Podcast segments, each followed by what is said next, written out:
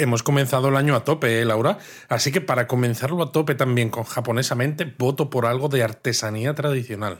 Tiene sentido porque a nuestros japonistas y a los turistas cada vez les gusta más conocer temas de artesanía tradicional y yo te propongo que hablemos de cerámica. Otra artesanía que se puede usar como regalo o recuerdo al volver de Japón. Muy bien, muy bien. Al final nuestros oyentes se van a enfadar con nosotros, Laura, por todo el dinero que les vamos a hacer gastar. Eh, no es culpa nuestra. Bueno, solo un poquito.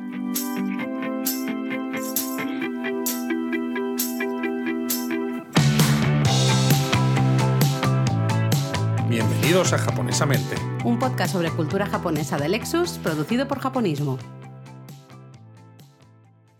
Y efectivamente, la cerámica japonesa es una de las artesanías más apreciadas y con más historia de todo Japón, ¿verdad? Sí, de hecho tiene una historia eh, muy larga. Ahora hablaremos un poquito de ella muy brevemente, ¿eh? pero ya fíjate, nos remontamos periodo Jomon, luego pasamos un poco por el auge, el gran auge de la cultura del té, el crecimiento, la popularización de la ceremonia del té. Luego, también, oye, un poquito ahí entramos nosotros, el exotismo ¿no? del japonismo, pero no de japonismo.com, no nosotros, sino ese movimiento de finales del siglo XIX, principios del siglo XX, ¿no? Mm, Hasta yo. nuestros días, que realmente es lo que tú decías, la cerámica japonesa eh, pues es básica, es básica para todos, para los Es que la encuentras japoneses. por todos lados, además. Eso es, además lo encuentras por todos lados y lo encuentras de muchas maneras, porque se usa tanto para objetos de uso cotidiano como ya luego, evidentemente, para temas un poco más artísticos, Exacto, es que arte. mires, mires donde mires, vas a ver cuencos, vasos, platitos, vajillas, Jarroncitos jarrones. para ikebana, por Exacto. ejemplo, eh, platillos de todo tipo, ¿no? Luego, evidentemente, también pequeñas esculturas. Hemos hablado aquí de, por ejemplo, el manequineco. O quizá todavía no hemos hablado, pero podríamos hablar otro día de los tanuki o los guardianes Komainu, por ejemplo, que Es son que la cerámica realmente es permea la, la- la vida japonesa. ¡Ay, qué bonito te ha quedado eso! ¿Verdad? Así que, no sé, yo creo que podríamos hablar en el podcast un poquito de historia, un poquito, muy breve, de historia. Podríamos hablar de los seis hornos más antiguos del Hombre, país. claro, es que si hablas de cerámica y no hablas de los hornos donde se hace la cerámica, vamos mal. Nos falta algo, ¿no? Y luego a lo mejor podríamos hablar de diferentes estilos y dar ideas de lugares eh, para ver buena cerámica, para comprar buena cerámica. Yo creo que eso es, eso es importante, porque además es curioso, ¿no? Que recientemente eh, estuvimos hablando con amigos japonistas y nos encontramos con ceramistas y Cierto, seguro que les va a gustar muchísimo este episodio. Sí, porque, bueno, hemos estado, ya lo sabéis todo, ya sé que esto es japonesamente, no es Japón a fondo, pero hemos estado en Fitur, estuvimos en Madrid unos días y hemos podido hablar con muchos japonistas, ¿no? Y había ahí algunos, ¿no? recuerdo una pareja, por ejemplo, Sí. eh, ya ceramista y tenían ganas pues de conocer un poco más de la cerámica japonesa. Este episodio japonesamente es introductorio, evidentemente, pero vamos a dar un montón de información. Sí, sobre todo además esos lugares destacados al final que yo creo que son muy interesantes para el que quiera explorar un poquito más a fondo o el que tenga esa curiosidad que vaya un poco más allá de simplemente pues saber que se está comprando un, un objeto decorativo o algo, un platito hecho de esta cerámica. Así que lo voy a decir yo, no lo está diciendo Luis. ¿Qué vas a decir tú? Hombre, pues que tienen que sacar papel y lápiz Ah, para poder claro. apuntar todos esos lugares. Mientras estáis buscando ahí el papel y lápiz, yo me iría a hacer un repaso muy rápido de la historia de la cerámica japonesa. Pero hombre, si lo hacemos ahora, mientras la gente está buscando el papel y lápiz, no van a apuntar y cuando llegue el examen, ¿qué va a pasar? No, porque lo de la historia pueden simplemente escuchar, no hace falta que apunten. Ah, Pero no les vamos a hacer examen entonces. Bueno, a lo mejor sí, a lo mejor sí, así que tenéis que, tenéis que escuchar bien. ¿eh? Bueno, pues como decíamos, la, la cerámica japonesa realmente se remonta al periodo Jomon, que es. mm, las fechas bailan muchísimo. Bueno, es ¿eh? el primer periodo en el que hay historia en Japón, porque Mm. es del más o menos el año 14.000 antes de Cristo al 300 antes de Cristo. Quiero decir que Japón, evidentemente, las islas japonesas existían mucho antes, evidentemente, pero la civilización proto-japonesa, ¿no? O la gente que llegó a ese archipiélago y Como la empezó prehistoria, de exacto, a desarrollar civilización allí, eh, no llegaron hasta este periodo Yomon. De hecho, el nombre del periodo eh, hace referencia a unos patrones con forma así como de cuerda que decoraban la superficie de la cerámica de la época. O sea, que ya Exacto, la cerámica Yomon es la que da nombre al periodo. Claro, Ah, son unos, si buscáis fotos en, en Google Images, eh, lo vais a encontrar fácil, ¿no? Se ven unos patrones así como con, pues eso, como, como si tú prensaras de alguna manera una cuerda encima de, de esa arcilla, por decirlo de una manera, queda decorada, eso es, es lo que da nombre al propio, a este propio periodo de la historia, ¿no? Con lo cual ya vemos que la cerámica era ya importante en ese momento. Exacto. Y la cerámica en este periodo no se, no se producía solamente para hacer objetos cotidianos, sino también para hacer objetos decorativos o incluso imágenes espirituales. Bueno, de hecho, también de, de estos periodos de la prehistoria son las figuras dogu, muy características de la época, cuya función todavía no tenemos muy, muy clara. Hay varias, varias ideas, eh, bueno, varias, ¿no? Hay cada uno. Teorías, sí. Sí, teorías, exacto, no me salía la palabra. Eh, pero de nuevo, ¿no? también ahí la cerámica muy, muy importante. Y fue en el siglo IV después de Cristo cuando llegan desde China a través de Corea. Es como, qué casualidad, ¿eh? Como Porque todo. No, ha, no ha habido cosas que hayan llegado a Japón a través de Corea desde China. Empezaron a llegar el horno tradicional anagama y la rueda de alfarero. Es Exacto. decir, eh, herramientas y técnicas que permitieron avanzar con el desarrollo de la cerámica hasta, bueno, hacerla un poquito más parecido a lo que conocemos.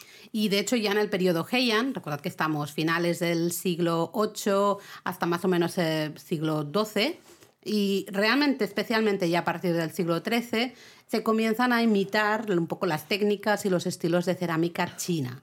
¿no? De hecho, se importó en esta época, se importó celadón chino y se empezaron a imitar esas cerámicas blancas y azules tan típicas de la época. ¿no? Cuando pensamos en cerámica china clásica, pensamos mucho en esos patrones blancos y azules, pues en Japón también con, al importar el celadón chino y todas esas técnicas y estilos, pues también se empezaron a realizar ese tipo de Totalmente. Y que anda, cerámicas. que no es importante la cerámica china, ¿eh? En general. Claro, Claro. mi- Mira que aquí somos japonismo, pero claro, en inglés, ¿no? Como dice el la cerámica, China, ¿no? Es verdad. Ostras, no lo había pensado Claro, nunca. por- precisamente por, por la importancia que tuvo también en la principal cultura occidental en aquellos momentos, claro. Sí, sí, sí, sí.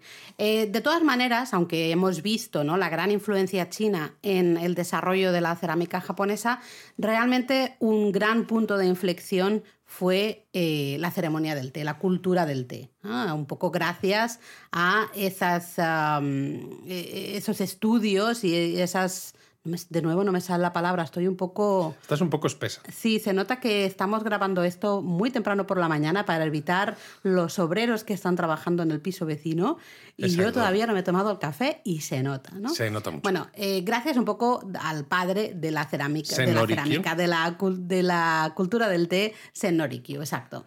Y bueno, eh, fue muy importante porque hemos estado diciendo hasta ahora que muchas de estas cosas llegan a través de China y fue justo en este momento, ¿no? Con esta ceremonia del té y el auge que ello le impartió a la cerámica japonesa, que los maestros del té dejaron el estilo chino atrás, que era mucho más llamativo, y empezaron a, a darle más importancia a cuencos y estilos de cerámica más suaves y, y más discretos. Bueno, básicamente va un poco de la mano del zen, ¿no? de, de la filosofía y también la estética zen.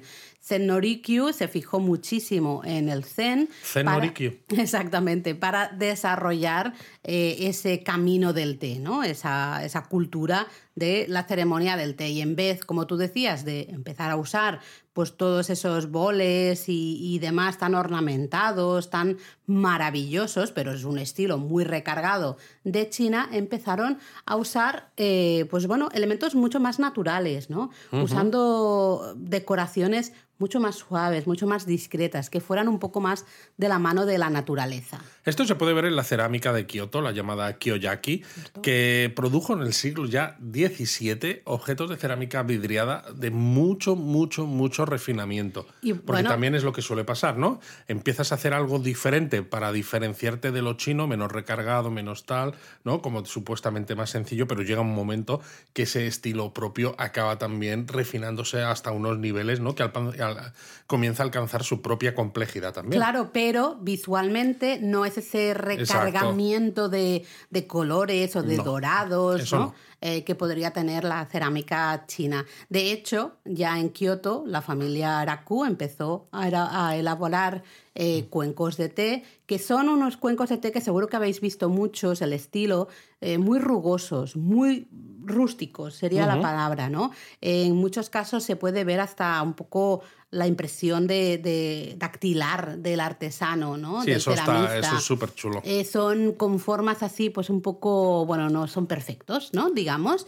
Eh, tuvieron muchísimo éxito en el periodo periodo Edo, comienzos del periodo Edo. Ya Toyotomi Hideyoshi era un gran fan, de hecho, de la cerámica Araku y Entonces un poquito un poquito antes Sengoku, sí, ¿no? sí, sí, exacto. Y bueno, hasta nuestros días, que es una de las grandes cerámicas de la región. Bueno, de, hecho, ya que has hablado de Toyotomi Hideyoshi, ¿no? este gran, uno de los tres grandes unificadores de Japón, en el año 1590 este señor hizo incursiones a la península coreana. Es verdad. Y quizás a lo mejor no le salió tan bien como esperaba. no, pero, le salió mal. Sí. Spoiler, le salió mal. Pero se trajo de, de, vuelta de allí un grupo de alfareros coreanos que se establecieron en la isla de Kyushu y allí dieron forma a grandes estilos de cerámica y porcelana de la región como los hornos, por ejemplo, de Arita, Satsuma, Hagi o Karatsu, por ejemplo, que siguen siendo súper importantes hoy en día, ¿no? Sí, de hecho, la porcelana de Arita es la primera porcelana japonesa y probablemente una de las más apreciadas, más conocidas y más apreciadas del país. Y es eso, el creador realmente de este tipo de porcelana es un coreano, ¿no? Un, coreano que se trajo. Traído por Hideyoshi. Exacto, Hideyoshi a, a, Japón, ¿no? Entonces ya vemos que al final influencias, tenemos influencias chinas primero, luego las propias influencias zen a través de la cultura del té, el desarrollo de esa cultura del té, y también esas influencias de la península coreana, ¿no? a través de esas incursiones que hizo Toyotomi Hideyoshi. Pero claro, durante la cerrazón que supuso el periodo Edo, eh, la compañía holandesa de las Indias Orientales, que eran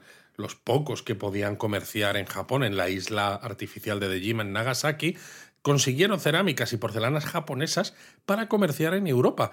Y claro, cuando llegaron a Europa con estas, esta porcelana y cerámica japonesa, pues fue un exitazo, porque además eh, la, producción de porcelana china en aquellos momentos se había detenido, etc. Entonces la, que venía desde Arita, ¿no? que era la que quedaba más cerca también de Dejima en Nagasaki, pues la sustituyó a la China y fue un exitazo en Europa. Sí, de hecho fue tal el éxito que el daimyo de un clan local, el clan Nabeshima, decidió crear un horno oficial eh, para porcelana vitrificada de primera calidad, ¿no? que sería únicamente usada para su comercio interno. Luego tenía otros hornos para ese comercio con esa compañía holandesa de las Indias Orientales. Pero como vio que estaba saliendo mucho, yo creo que le dio como un poco de miedo quedarse sin nada y dijo, voy a hacer un horno, pero un buen horno, que saque muy buena porcelana, pero esta nos la vamos a quedar nosotros. Totalmente. y claro, luego cuando acaba el periodo Edo y empieza el periodo Meiji, Japón se abre al exterior y demás,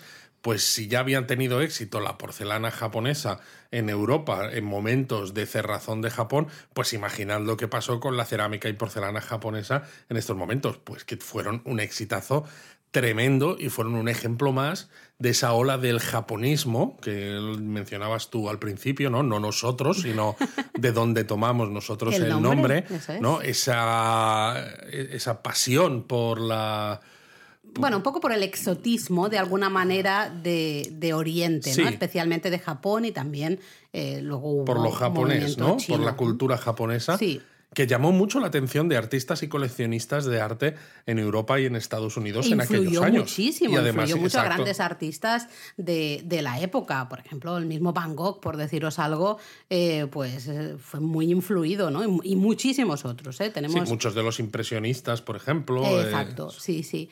Eh, así es un poco brevemente la historia de la cerámica japonesa. Ya veis que al final es muchas influencias en muchas partes, muchos momentos eh, importantes hasta llegar a nuestros días, que es un son ellos los que influencian al resto. Exacto, ¿no? Y es un objeto eso muy, muy característico de Japón. Cuando uno viaja a Japón, traerse un cuenquito para el arroz, por ejemplo, o un cuenquito para el té, es algo vamos, que recomendamos a todos, ¿no? Es un objeto realmente maravilloso. Por suerte tenemos muchos tipos de cerámica, más recargadas, menos recargadas. Yo me quedé con ganas de traernos un, un bol para, para el matcha ¿De- ¿En dónde? ¿Dónde lo querías comprar? en Tajimi. Ah, vale, sí, recuerdo que Luego, luego, estuvimos- cuando hablemos de lugares destacados, Venga. lo mencionamos, pero es que me estaba acordando y digo, jo, me encantaría tenerlo. Lo que pasa es que no bebemos tanto matcha en casa. Claro. Pues mira, ya que hablas de Tajimi, esto me ha recordado los que tendríamos que hablar de los hornos. Los Claro. hornos Anagama, que es el horno tradicional japonés para cocer cerámica. Ah, yo pensaba que era un horno para meter el pollo o algo de esto. Bueno, si, si quieres, pruébalo. No sé qué puede pasar, ¿no?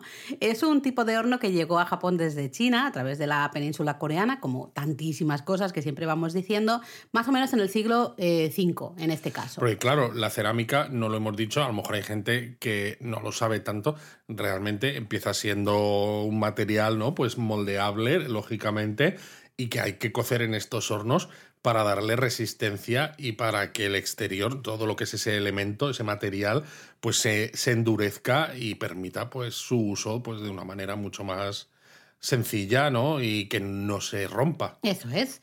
El anagrama... eh, Anagama. Anagama, perdón. Anagrama es otra cosa.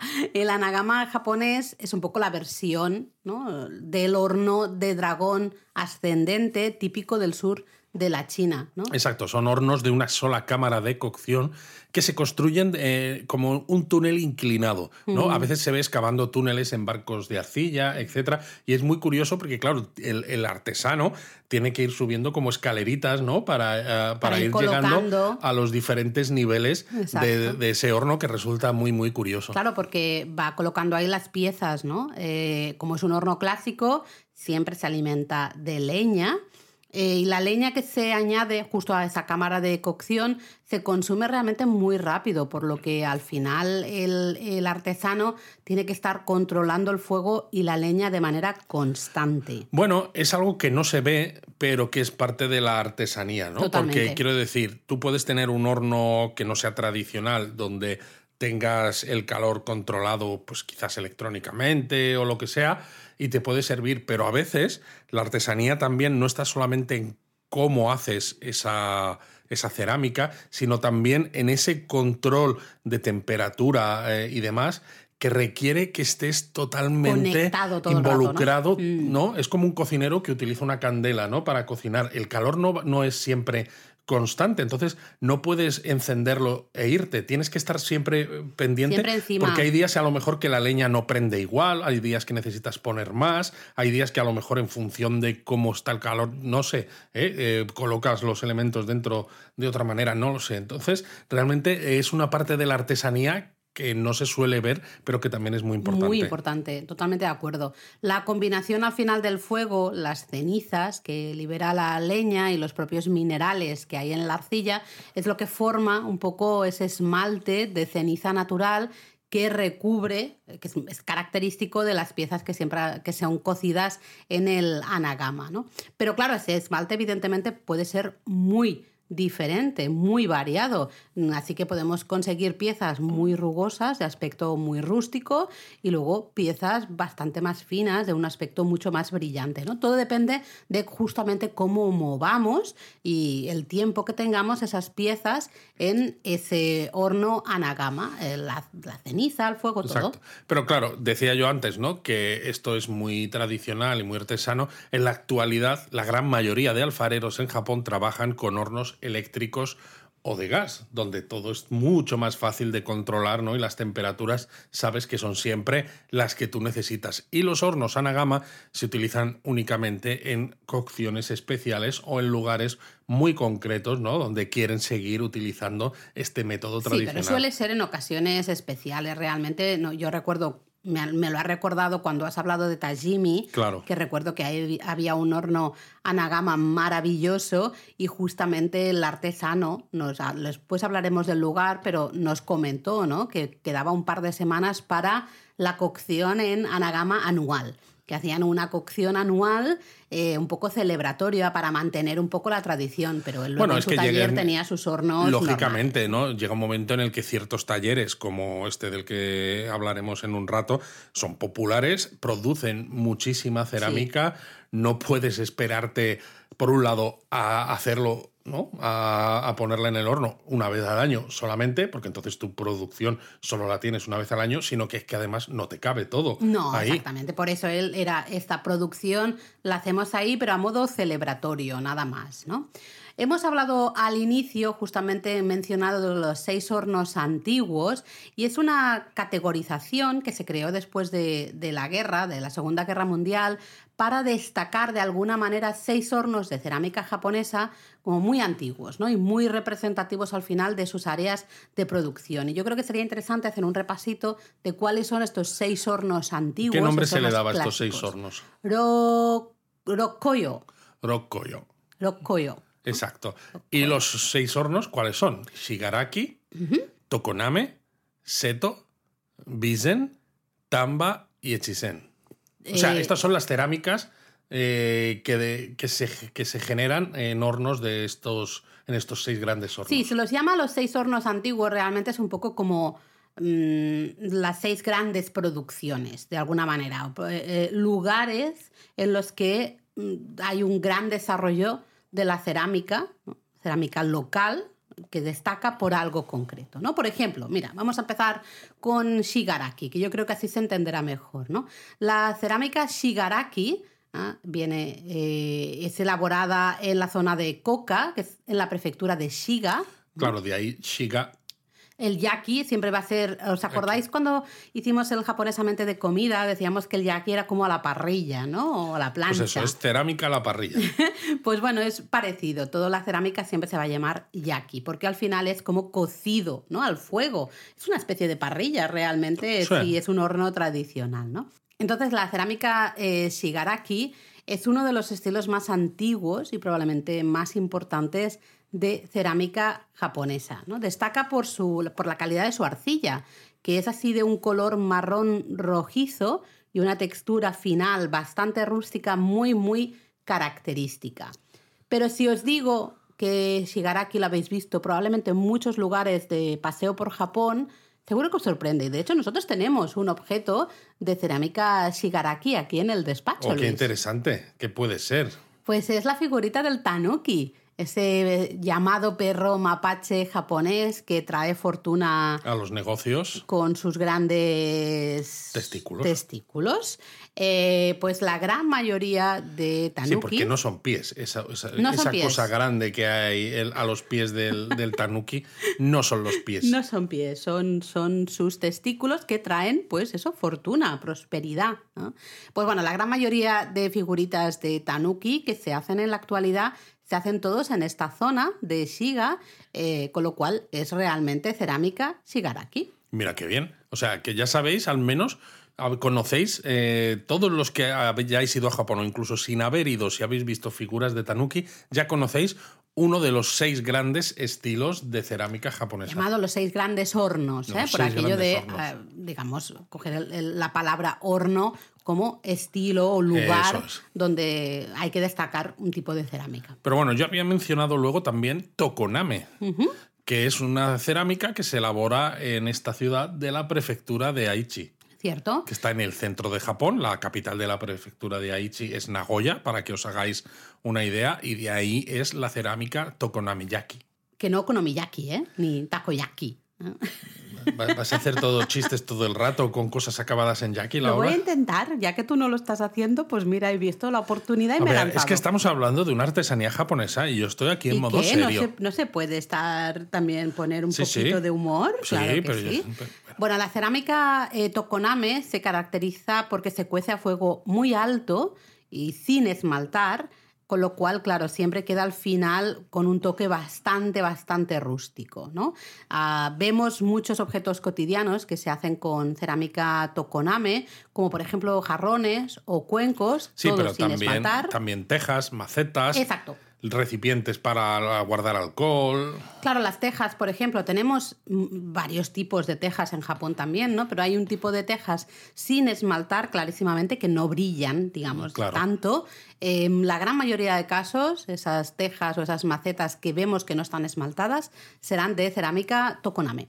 Luego nos vamos, eh, bueno, muy bien, la cerámica Tokoname, Laura, eh, iba a decir, luego nos vamos ahora a la cerámica Seto, la Seto Yaki, que se elabora en la ciudad de Seto, que también está en la prefectura de Aichi y no tiene unas características específicas tan claras como las, eh, los demás estilos. De hecho, se la considera la cerámica con menos carácter de todas.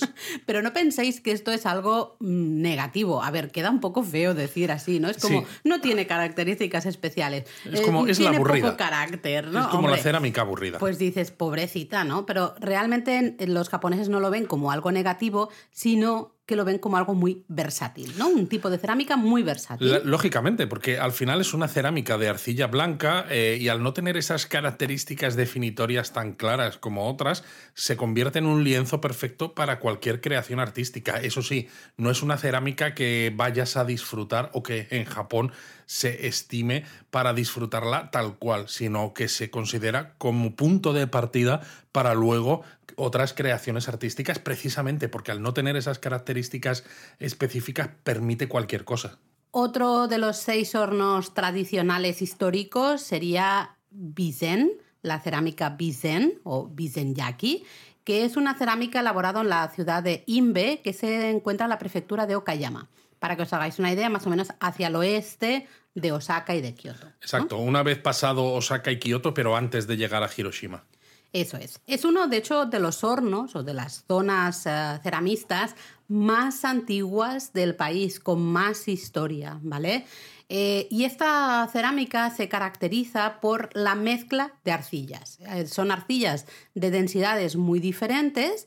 Eso ya le da un aspecto muy curioso y además tampoco en este caso se, usa esmalte en su cocción. Claro, por eso se, se consiguen texturas terrosas, naturales, rústicas, como hemos dicho, ¿no? Cada vez que hay una, una cerámica que no usa estos esmaltes. Y los, las figuras de los perros, estos perros tigres o perros leones, guardianes, los, Koma Inu, suelen ser casi siempre, se suelen hacer en, esta zona, en Bisen, ¿no? Y son precisamente ejemplos muy claros de cerámica Bisenyaki. Otro de los hornos clásicos es el de Tamba, la cerámica Tamba, a veces, a veces también conocida como Tachikui, ¿no? Tamba Tachikui Yaki es un tipo de cerámica que se elaborada en las zonas de Sasayama y Tachikui en la prefectura de Hyogo. Esto es donde se encuentra Kobe. Exacto, Kobe es la capital de la prefectura de Hyogo, es decir, al ladito de Kioto y de Osaka. Y es un tipo de cerámica que tiene un vidriado natural muy elegante, eh, pero con textura además terrosa. Eh, normalmente usa hornos ascendentes y unas ruedas de alfarero accionadas con el pie. Sigue eh, elaborándose de manera bastante tradicional en varios puntos, ¿no? en, varias, en varios estudios de cerámica. Y es curioso porque desde el periodo Edo la cerámica de este tipo se usaba ya para almacenar sake, entonces claro, ha, dado lugar a frascos, jarrones, botellas y todo tipo de recipientes donde, donde guardar sake. Y sigue siendo así, pero también se elaboran objetos cotidianos como tazas, platos, jarrones, ¿no? Evidentemente cualquier objeto relacionado con el saque, pero también eh, hemos ampliado ¿no? un poquito. Sí, sí, pero es curioso porque se ha ampliado, pero la relación con el, con el saque se mantiene. Sí, sí, sí. Y el último de los seis hornos clásicos, históricos, tradicionales, como queráis llamarlo, es Echizen. La cerámica Echizen o Echizen Yaki es un tipo de cerámica elaborada en eh, los pueblos de Echizen, Odacho y Miyazaki, en la prefectura de Fukui. Exacto, Fukui es una prefectura que da al mar del Japón y está contigua a la prefectura, por ejemplo, de Ishikawa, donde está Kanazawa. Eso es. Lo digo para que si queréis haceros una idea en el mapa de por dónde está esto, dónde tengo que ir a visitar para ver esta cerámica, pues que lo tengáis más o menos claro. Es una cerámica realmente de textura simple, porque la verdad es que se cuece también sin esmalte y comúnmente se deja como sin decorar, ¿no? Pero sí que destaca por su color, un color entre negro rojizo y marrón rojizo, porque se cuece en un horno a temperatura muy, muy alta, ¿no? Haciendo, manteniendo ese rojizo de, la arcilla. De hecho, tradicionalmente la cerámica de Chisen se usaba para almacenar agua, alcohol y líquidos para teñir, sobre todo, como ah, el es índigo. Verdad, los, eh, los jarrones ese es para el, Totalmente, para el índigo. Porque sí, es una cerámica muy resistente y es menos probable que los líquidos se derramen eh, con este tipo de cerámica que con otras. Cierto, pues estos han sido los seis hornos clásicos, pero además de estos hornos antiguos, hay varios estilos de cerámica japonesa por todo el país. No los podemos mencionar todos. Pero podemos mencionar bastantes. Sí, ¿quieres mencionar bastantes algunos? Hombre, yo creo que siendo la primera vez que hablamos de cerámica así un poquito a fondo y teniendo en cuenta además, ¿no? Que no solo es una artesanía, sino que es que encima podemos comprar algunos objetos para traernos a casa, ¿no? Y disfrutar pues de ese té o de, no sé, o si compramos alguna botella de sake, por ejemplo, podemos verter el sake en, en alguno de estos recipientes. Yo creo que podemos mencionar unos cuantos. Bueno, pues venga, empezamos por Kyushu, donde ya sabéis, gracias a, esa incursión a la península coreana de Toyotomi Hideyoshi, pues tenemos ahí un montón de alfareros de origen coreano, de origen de la península coreana. Hay muchos hornos interesantes.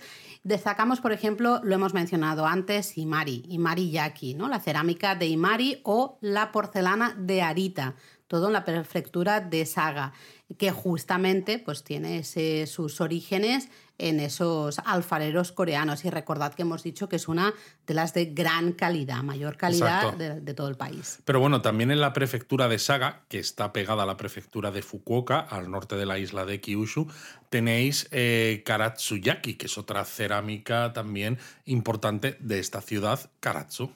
Luego también Satsumayaki, eh, cerámica elaborada en la antigua provincia de Satsuma, la actual Kagoshima. Todas ellas siguen siendo gracias a esos alfareros coreanos que llegaron a Japón pues, en el siglo XVI.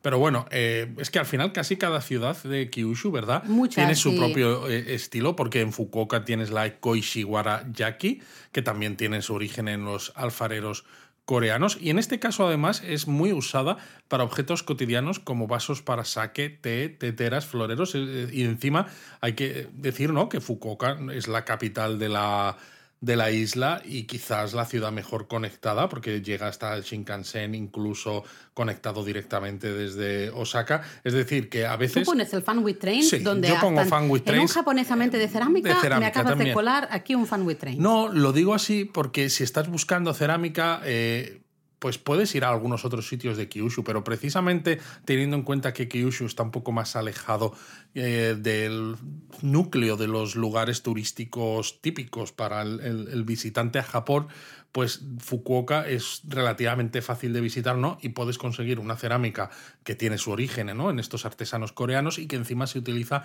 para cosas, eh, pues bueno, muy de día a día, cotidianas, que nos pueden servir también en casa cuando nos la traigamos, ¿no? Entonces creo que. Y luego cenas un ramen y te vuelves a, Osaka o a donde sea. A eso me refiero. o sea, yo te he puesto el fan with trains y tú me has puesto el fan with food, ¿no? luego, más cerámicas en Kyushu, pues por ejemplo, la de Hasami, Hasami Yaki, eh, elaborada justo en Hasami, en la prefectura de Nagasaki, o la de Onda, por ejemplo, ¿no? Ondayaki, que en este caso es una cerámica muy familiar, transmitida de padres a hijos y es eh, especialmente popular porque sigue siendo mm, sigue usando las técnicas tradicionales, no usa los hornos modernos, sigue usando hornos antiguos, con lo cual pues es algo como muy muy muy muy al final exclusivo, muy especial. Pero bueno, hemos hablado de Kyushu, claro, porque es importante por estos eh, alfareros coreanos, pero en la isla principal de Japón, en Honshu, también hay unos cuantos lugares interesantes de cerámica. Lo digo también por todos aquellos visitantes, ¿no? Todos aquellos viajeros que digan, quiero algo de cerámica, quiero explorar la artesanía, ¿eh? pero incluso con el Fan with Trains que me habéis contado, es que no me encaja irme hasta Fukuoka y eso que Fukuoka es relativamente fácil de llegar. Pues mira, empezamos por Kioto. Hay un tipo de cerámica, hay varios tipos de cerámica en Kioto, pero uno que destacamos es el raku, rakuyaki, hemos hablado antes de él. Eh, realmente hay un proverbio japonés que lista, ¿no? un poco hace la jerarquía de los diferentes estilos de cerámica que se usan para la ceremonia del té y dice, ¿no? en japonés, en primer lugar, raku, en segundo lugar, hagi, en tercer lugar, karatsu. Karatsu ya hemos hablado Karatsu que está lo hemos mencionado. en Kyushu. Eso es. Raku es esta que estamos mencionando ahora y Hagi también la vamos a mencionar Bueno, ahora. Hagi es una, la cerámica que se elabora en la zona de Hagi, que es en la prefectura de Yamaguchi. Exacto, que Yamaguchi es la prefectura donde se encuentra Shimonoseki, ¿no? en el es. extremo sur De la isla esa principal. isla principal, pegadito, pegadito a Kyushu, ¿no? Solo separado por un estrecho pequeñito. Así que bueno, en teoría, eh, este proverbio dice que para la ceremonia del té la mejor sería la raku, después hagi y después karatsu. Ahí va la información. Pero bueno, hay otras también interesantes, como por ejemplo Kutaniyaki, que es una cerámica que se elabora en esta zona, Kutani, de la prefectura de Ishikawa. ¿no? Hemos mencionado antes que la prefectura de Ishikawa tiene como capital a Kanazawa, está ah, en la parte de, de Japón que da al mar del Japón, precisamente. Así que es interesante, además, porque bueno, se llega con cierta facilidad. Bueno, nosotros hicimos ahí un taller de kutaneyaki, ¿te acuerdas? Un Exacto. taller solo pintábamos la cerámica, no daba tiempo a mucho más. Antes de meterla en el horno, precisamente, en este horno tradicional. Con la pandemia de por medio nunca hemos visto el resultado final. Claro, porque teníamos. eh, recuerdo que pintamos un Ultraman. Sí. eh, luego el horno se quedaba con la figura para meterla en, en el horno propiamente dicho. Y luego nos la enviaban a casa. Mm.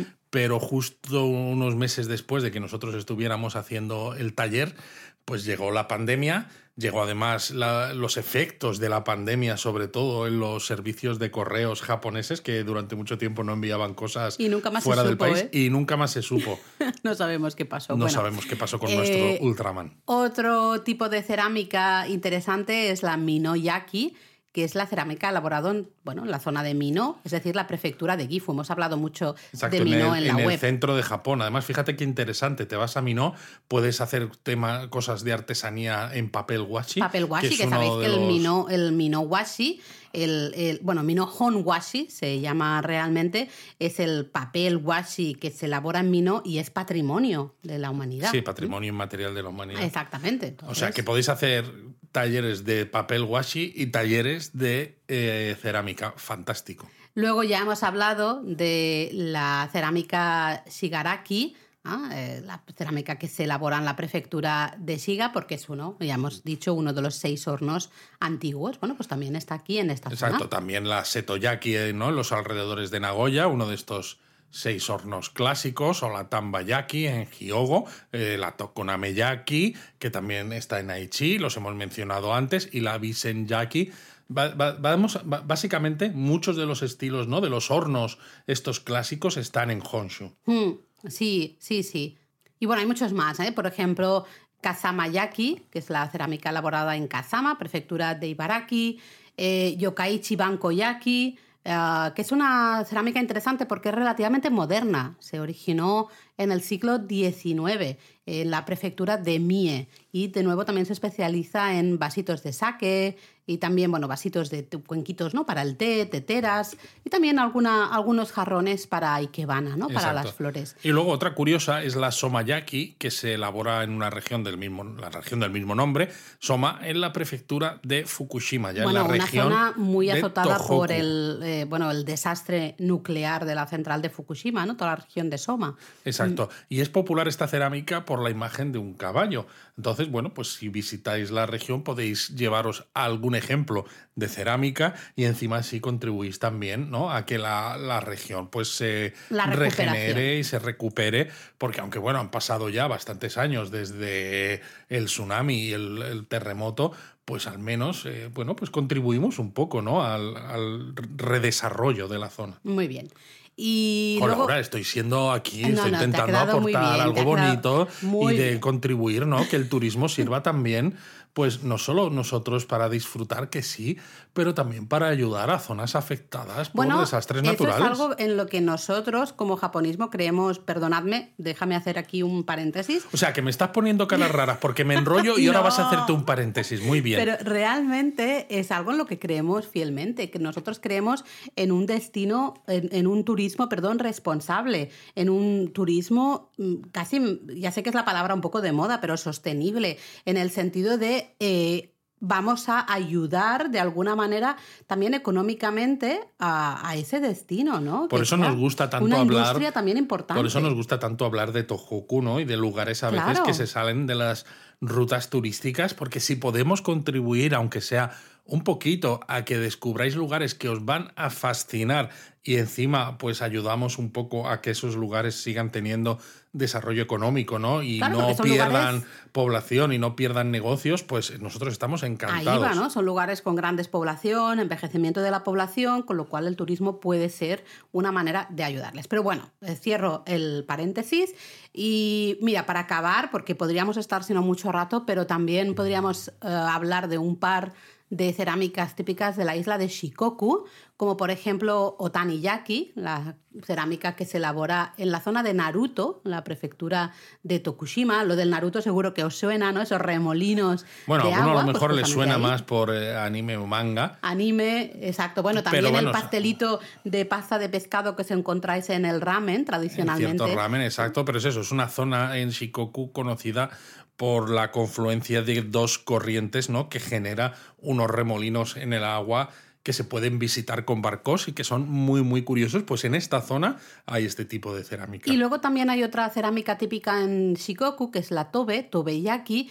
que es curiosa porque se elabora en varias zonas de, de la isla, ¿no? Y destaca especialmente por su grosor y por unas pinturas de un azul cobalto muy características. Muy bien. Vamos, eh, creo que ha estado súper bien dar un poco ideas de diferentes tipos de cerámica, pero como a veces, ¿no? Estamos hablando de toda una prefectura donde es típica una cerámica, creo que estaría bien, ¿no? Para ya ir acabando, decir algunos lugares destacados para el- viajero que quiere centrarse o no tanto centrarse a lo mejor en cerámica en su viaje, porque Añadir digo alguna yo, visita exacto, digo yo que querrá hacer muchas más cosas, pero sí al menos añadir alguna visita especial, algún taller donde pueda eh, pues eh, descubrir un poco más cómo se hacen estas cerámicas o incluso participar haciéndolas, ¿no? Eh, Cosas así. Me estaba esperando que dijeras la frase clave, Luis.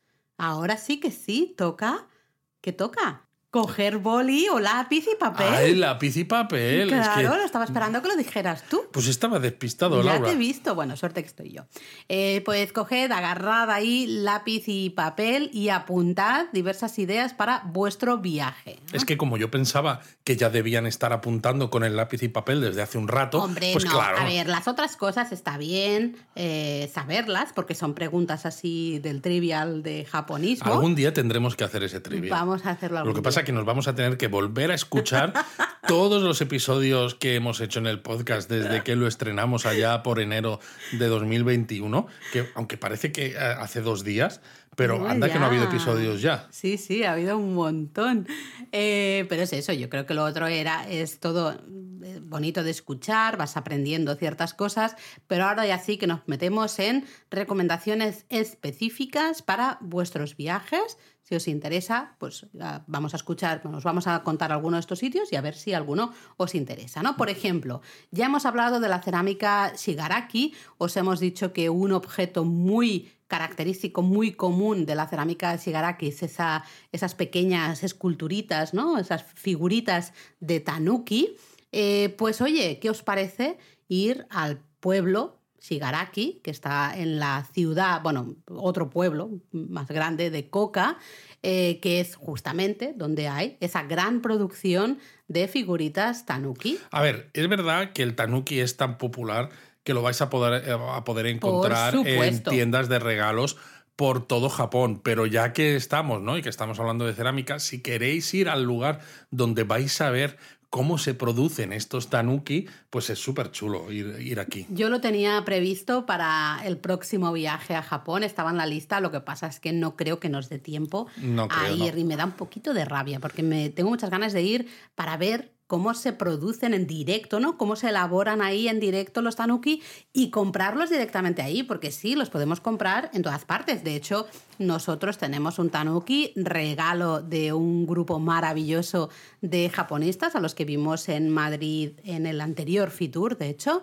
eh, y es un tanuki comprado eh, en Barcelona, pero es de cerámica eh, Shigaraki. Es un tanuki viajero. Sí, es decir, lo podemos comprar en todas partes, pero tiene que ser muy gracioso ir por ese pueblo, ir Y ver, viendo. ver tanukis por todas partes. Eso es, ¿no? Todas esas figuritas de Ver tanuki. grandes acumulaciones de tanukis. relativamente cerca de Kioto, así que es factible eh, hacerlo, una pequeña excursión de día, de esas excursiones raras que nos gustan a nosotros, pues es fantástica. Totalmente, ¿no? estoy Así muy que de bueno, acuerdo. ahí tenéis una primera recomendación.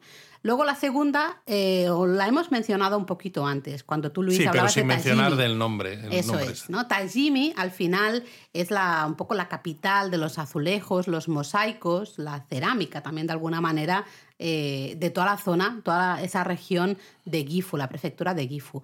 Pero además del Museo de los Azulejos y los Mosaicos, que está muy chulo en, en Mm, Tajimi, Pero muy, muy chulo, sí. os recomendamos visitar el taller Kobe Gama. Exacto, este taller fue fundado por Kobei Kato en 1804 y hoy lo lidera la octava generación de artesanos, Ryotaro Kato. Exacto. Es decir, que es, es de estas cosas que a veces cuando escuchas hablar en Japón, ¿no? Pues de, no sé, actores de kabuki o artesanos de cuchillos o de lo que sea, resulta siempre muy curioso, ¿no? Ver cómo las generaciones, diferentes ¿no? generaciones han seguido manteniendo vivo ¿no? pues ese, ese arte o esa artesanía. Y en este caso es súper curioso. De hecho, nosotros estuvimos hablando con Ryotaro Kato, ¿no? Eh, la octava generación de artesanos de este taller.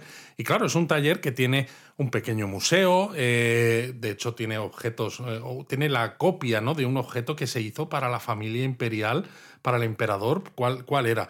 Hace dos emperadores, me parece. Eh, de hecho, no era la copia, era una, una pieza de las de prueba. Era, pues eso Se me refiero, la varias versión de, la, de la- prueba. la- la versión última de Eso prueba es. antes justo de, de hacer la ultimísima ya, la definitiva para el emperador, ¿no? y la tienen es. ahí expuesta y era espectacular. Se puede, también podéis hacer algún taller, eso va a depender mucho de la temporada en la que vayáis, la disponibilidad que haya. Tiene una tienda maravillosa donde Luis me compró, de hecho, un, un colgante Bueno, es que encima lo visitamos en fechas cercanas a tu cumpleaños Sí. y claro, pues había que había Bueno, que fue el último viaje a Japón antes de la pandemia. Efectivamente. Justamente. Y luego también tienen un horno, esos hornos que os decíamos tradicionales, Los Anagama. Anagama.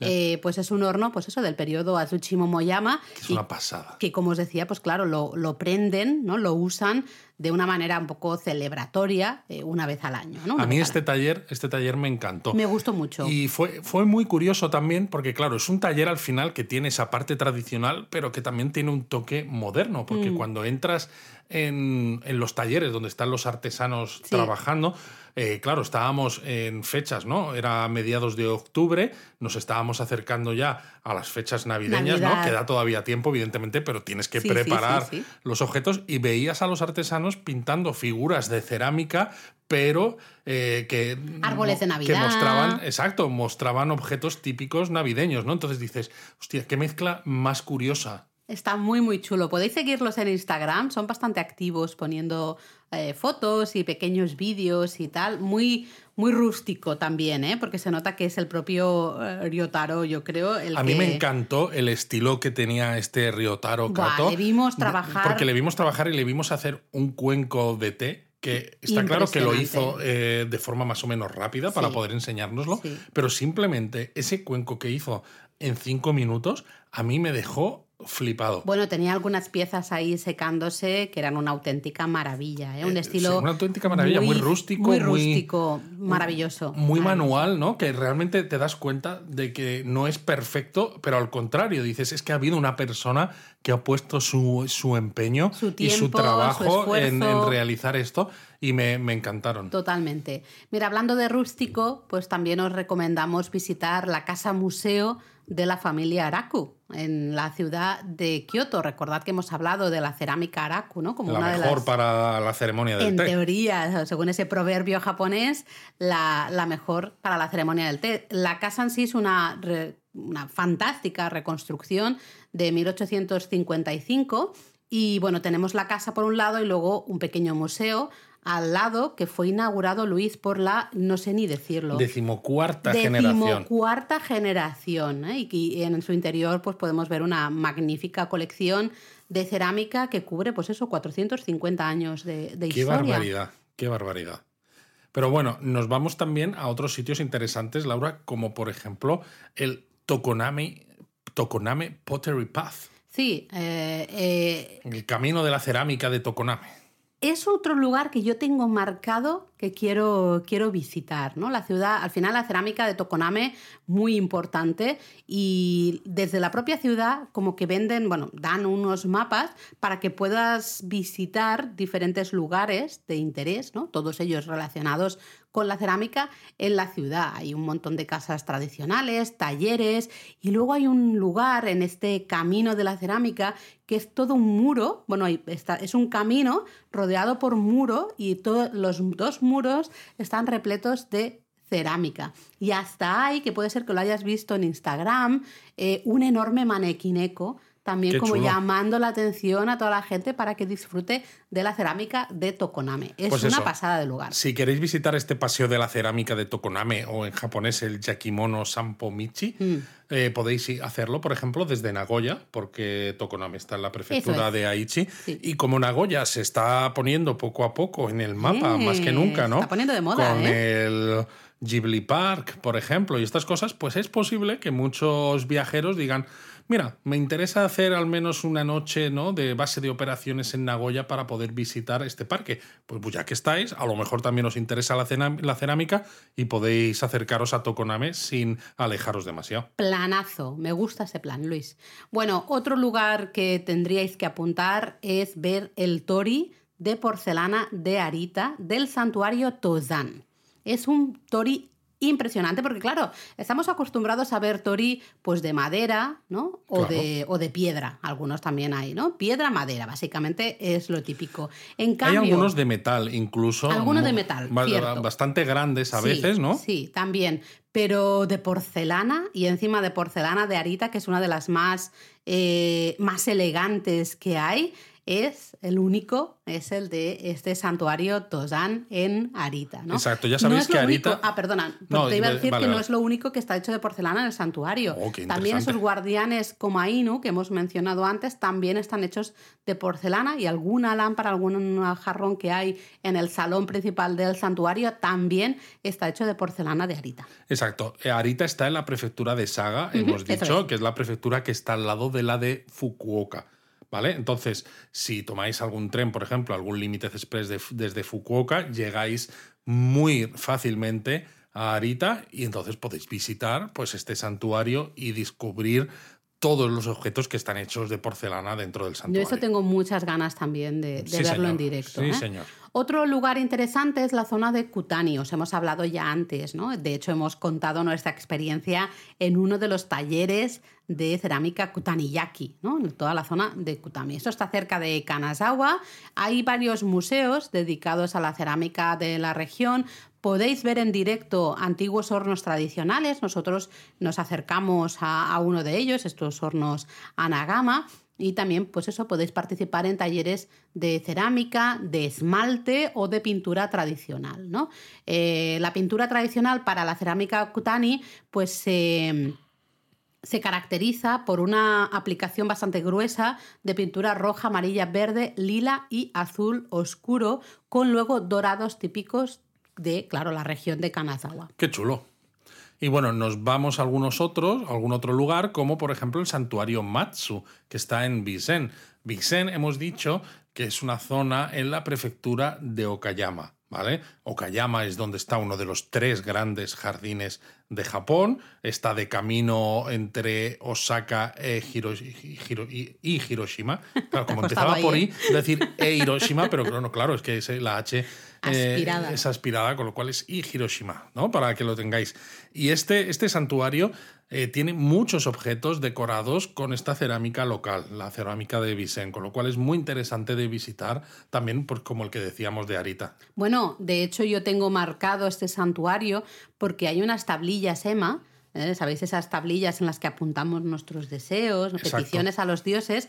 Pues también son de cerámica. Qué barbaridad. Es que, claro, es, es, Es que todo. yo, yo en este caso, mira que a veces hemos dicho, ¿no? Que con las tablillas SEMA hay muchos diseños diferentes y que a veces pueden ser hasta eso, hasta un objeto decorativo. Yo en este caso no la dejaría Yo en el santuario, yo me la llevo, claro. Yo me la llevo. Exacto, sí, mira, no me interesa que me hagáis aquí No, el no favor. tengo ¿eh? nada que pedir, yo solo pido Exacto, poder yo solo llevarme la tablilla Emma, ya está, ¿no?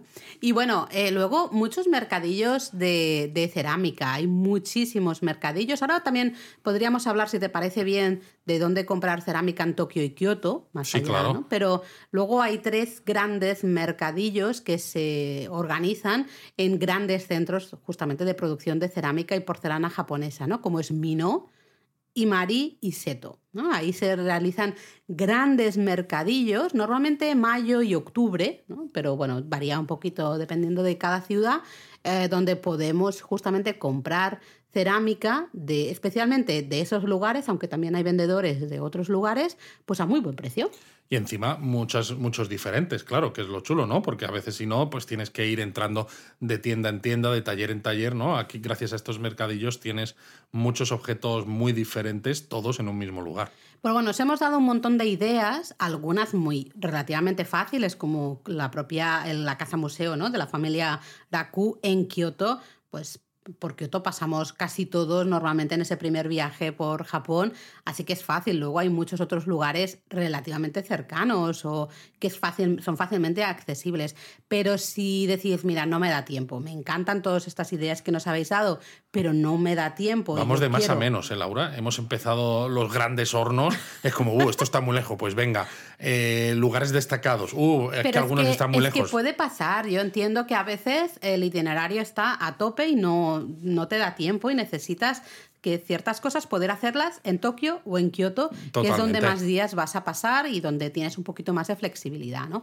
Entonces, bueno, pues eh, os vamos a dar algunas ideas de dónde comprar cerámica en Tokio y Kioto. Yo empezaría por Tokio y especial, eh, especialmente, a ver, Tokio tenemos un montón de mercadillos de antigüedades. Tenéis una lista.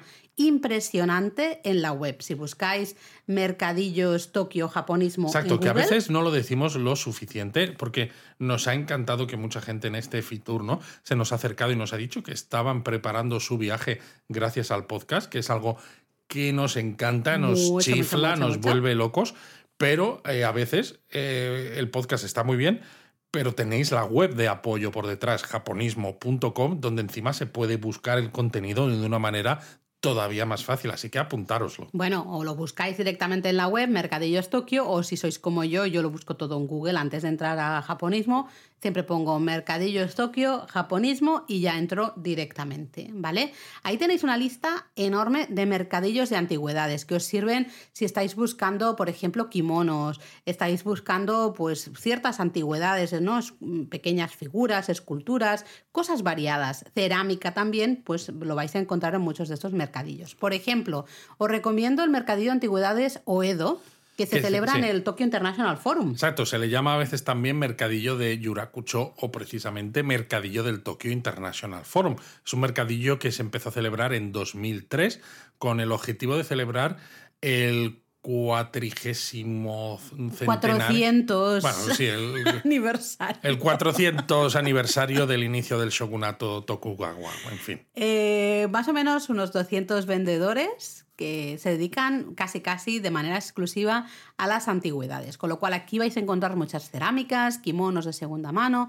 y bueno, al final todo tipo de antigüedades. Normalmente se celebra el primer y tercer domingo de cada mes en la zona del Tokyo International Forum, pero bueno, siempre, como siempre, es, es buena idea comprobar las fechas, especialmente tras la pandemia, que muchos eventos pues están así así todavía, en la página web oficial y así nos aseguramos de que vamos en el momento correcto. ¿no? Exacto. Otro mercadillo interesante es el Setakaya Boroichi. Sí, lo que pasa es que este solo se eh, realiza dos veces al año a mediados de enero y a mediados de diciembre. Entonces, si estáis en Tokio, más o menos. Sí, si estáis en Tokio en enero, en diciembre, diciembre, guay, pero si no, pues no lo vas a ver. Este es un gran mercadillo, ¿eh? 700 puestos callejeros. Y además muy histórico, porque se mm. celebra desde 1578. Por eso creo que había que mencionarlo, porque es posible, es lógico incluso, que muchos viajeros no estén en Japón a mediados de enero o a mediados de diciembre, ¿no? Porque aunque cada vez hay más gente que disfruta de las iluminaciones de Navidad y de estas fiestas en, en Japón, suelen llegar un poquito más tarde, ¿no? No, ¿no? no tan pronto como a mediados de diciembre. Pero por si acaso alguno estáis por allí en estas fechas, apuntároslo porque os va a flipar.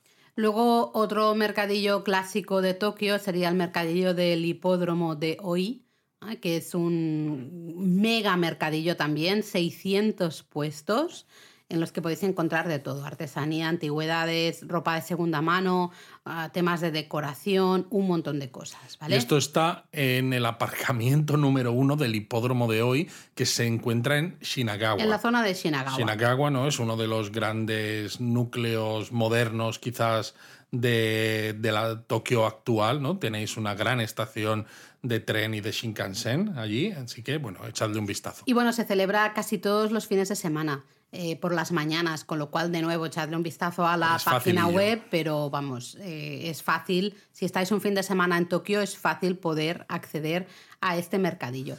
Hay muchísimos más. Podemos hablar, por ejemplo, del mercadillo del Parque Chuo en la zona de Shinjuku. Justo a los pies del edificio del gobierno metropolitano, con lo cual, si vais a visitar, por ejemplo, alguno de los miradores gratuitos de los edificios del gobierno metropolitano, pues justo al lado tenéis el Parque Chuo y el mercadillo, porque son 200 puestos y se hace una o dos veces al mes. Mm, luego está el mercadillo del Parque Yoyogi pues ya sabéis, Parque Yoyogi está al lado del, santuario Meiji, eh, toda la zona un poco de Exacto, Harajuku, etc.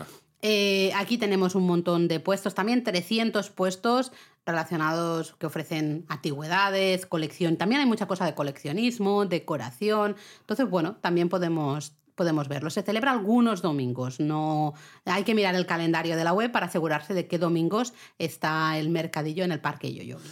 Exacto, luego tenéis el mercadillo semanal de antigüedades de Aoyama, mm. que se celebra cada sábado en esta zona de, de, Tokio, que es un poco como la continuación de la avenida Omotesando, ¿no? Estábamos hablando antes de Harajuku, ¿no? Pues esa gran avenida llena de tiendas caras de grandes arquitectos de renombre, pues si continuáis andando llegáis a la zona de Aoyama y por ahí, eh, donde la Universidad de Naciones Unidas en Jingumae, a cinco minutos de la estación de Omotesando de metro, Vamos, tenéis el mercadillo. Fácil de, llegar, ¿eh? Normalmente cada sábado, ¿no? Si no recuerdo mal. Eh, luego, si estáis por la zona de Shinjuku, visitáis la zona de Golden Gai, ya sabéis que si veis nuestra guía... Que no Golden Gate.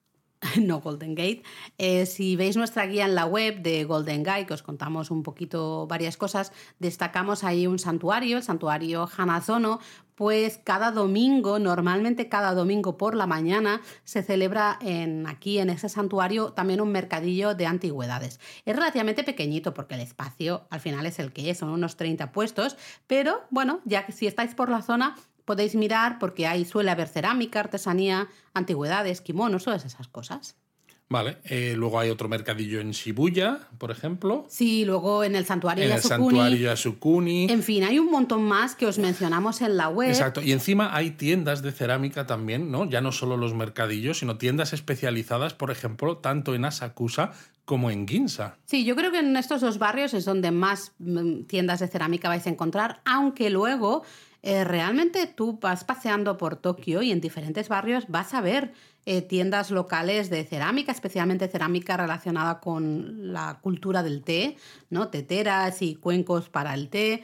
Nosotros estábamos hace un par de, tres años ya, en un barrio muy, bueno, pues nada turístico al norte de Tokio Y oye, pues ahí nos encontramos, ¿no? Había una tiendecita también de té, había otra tiendecita de cerámica. Me sí, sí, nosotros compramos, de hecho, unos cuenquitos para tomarte en casa de cerámica. Que los hay, pues eso, ¿no? Por todas partes. Pero la zona de Asakusa vais a ver muchas, es un buen lugar para mirar un poco ¿no? Eh, y, ver qué queréis comprar. Y luego en la zona de Ginza, que hay especialmente dos tiendas muy conocidas, una es la eh, Kuroda Toen, que de hecho funciona también una, como especie de museos, un museo tienda, y eh, Ginza Takumi, que es bastante conocida también para la cerámica. Pero bueno, nos vamos a Kioto para contaros algunos mercadillos donde podéis comprar cerámica y otras cosas, evidentemente, ¿no? Bueno, mercadillos en Kioto yo destaco especialmente dos. Eh, el mercadillo del templo Toshi por un lado y el mercadillo del santuario Kitano Tenmangu por el otro. es que son los dos más, más clásicos. Los clásicos. El Kobo-san, que es como se llama, o Koboichi, el mercadillo que hay en el templo Toji, ¿no? Este que tiene la pagoda que se ve, por ejemplo, tan icónica, que se ve además con los Shinkansen, ¿no? Desde la, desde la plataforma de observación del Museo Ferroviario de Kioto, que son fotos muy chulas. Esa imagen es maravillosa, ¿eh? Estás en la azotea del Museo de Trenes y ves pasar los trenes y justo detrás está la pagoda del templo Toji. Exacto, pues el día 21 de cada mes, 21 esto es de como un reloj, tenéis el mercadillo este Kobosan, así que acercaos si queréis eh, echar un vistazo a, pues bueno, todo bueno, tipo este mercadillo tiene un montón de cosas. Por eso te digo, a todo tipo de cosas tradicionales. Porque tiene, de hecho, bueno, también tiene comida, tiene una parte, pues vemos abueletes y abueletas vendiendo sus verduras, también hay ropa, ¿no? Hay un montón, es un mercadillo hiper variado, pero tenemos toda una zona, pues eso, de cerámica, antigüedades, decoración y demás. Y luego tenemos el mercadillo Tenjin-san, que se organiza el día 25 de cada mes en el santuario Kitano Tenmangu, que es, digamos, el santuario importante del barrio de geishas de Kamishichiken. Así que si estáis un 25 en Kioto, podéis acercaros al santuario Kitano Tenmangu, visitar el santuario disfrutar del mercadillo y luego visitar también el barrio de geishas de Kameshichiken. Exacto, es un mercadillo además con mucha vida. Yo recuerdo que en 2003 visité este mercadillo y me compré un, set de caligrafía japonesa en madera lacada que todavía tenemos por aquí en casa y que tú lo has utilizado con tus, con tus alumnos de, japonés. Sí, y yo me compré obis eh, y kimonos de segunda mano maravillosos. El obi lo tengo pendiente de, colgar, de colocarlo. Aquí en esta casa todavía no lo he hecho, está guardadito, pero me los compré por nada, porque eran, bueno, los kimonos me los compré para hacerme bolsos, hacerme faldas, ¿ah? hacer diferentes, bueno, temas de ropa, ¿no?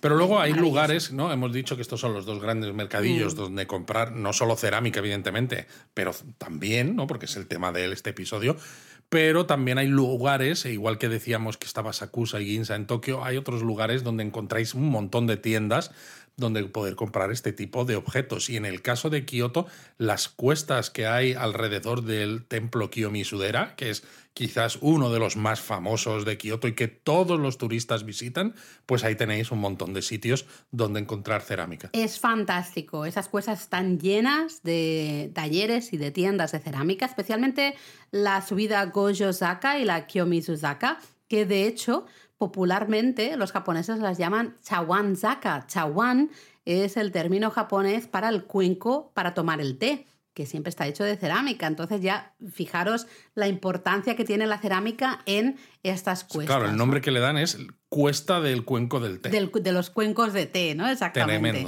Entonces, si queréis buscar eh, cerámica no estáis en Kioto en alguno de los mercadillos o no os gusta. hay gente que no le gusta tanta gente, tantos puestos, ¿no? Los mercadillos, pues os acercáis a estas cuestas, a los pies del templo Kiyomi Sudera y podéis comprar ahí un montón de, cerámica y participar en talleres. Si por lo que sea os despistáis y no conseguís mm, ver ninguna tienda a los pies del templo Kiyomi Sudera, pues en el propio centro de Kioto en una de esas calles comerciales techadas que se llama, se llama Teramachi, eh, especialmente entre Marutamachi y Oike, pero bueno, toda Teramachi Dori eh, está también muy llena de tiendas de cerámica. Así que no hay pérdida porque esto está en pleno, pleno centro de Kioto. Qué interesante. Y luego ya, para ir terminando, tenéis al este de Kioto la zona de Yamashina, que eh, han producido artículos de cerámica desde hace muchísimo, muchísimo tiempo. Y los hornos de los alfareros ya no, no, están aquí, pero muchas empresas y artesanos sí que todavía se mantienen en esta zona.